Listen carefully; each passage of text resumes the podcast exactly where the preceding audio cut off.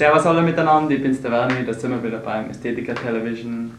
Heute schauen wir uns mal an, was der Flo Heim und der Alex Walter so gemacht haben. Die waren dann Chip mit dabei und checkt es aus. upon a time, there were two little boys named Alex and Flo growing up in the same village. Since the boys were young, they had some serious problems with each other. Still need your training wheels.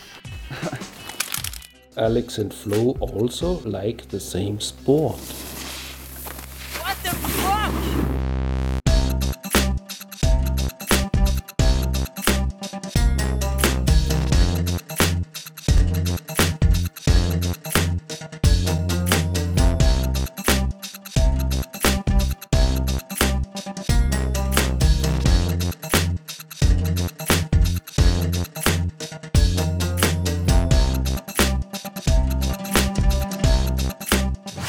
I've seen your front seven. Okay. Your backside seven, absolutely no style.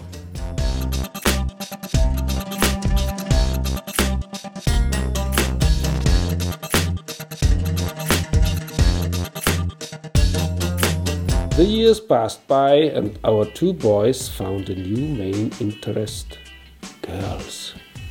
I'm going home to take a drink at my private bar. You want to join me? Yeah, why not?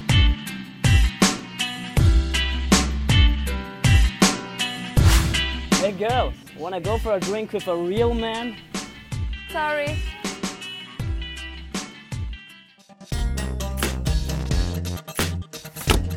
Fuck! What are you doing on my spot, bitch? Fuck you.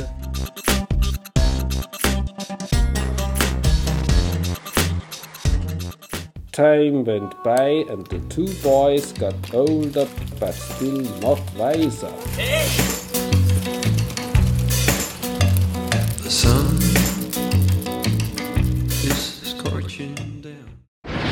So, das war's jetzt vom Chipwit. Jetzt ist es vorbei mit dem latest Chip, jetzt kommt der Sommer daher. Schaut immer wieder mal auf der Website vorbei, Updates und so weiter. Und ganz wichtig im Herbst, bitte nicht vergessen, da kommen dann die Shows daher. Wir haben den ganzen Winter gefilmt. Mega coole Shots habe ich schon gesehen, also checkt es aus. Viel Spaß im Sommer.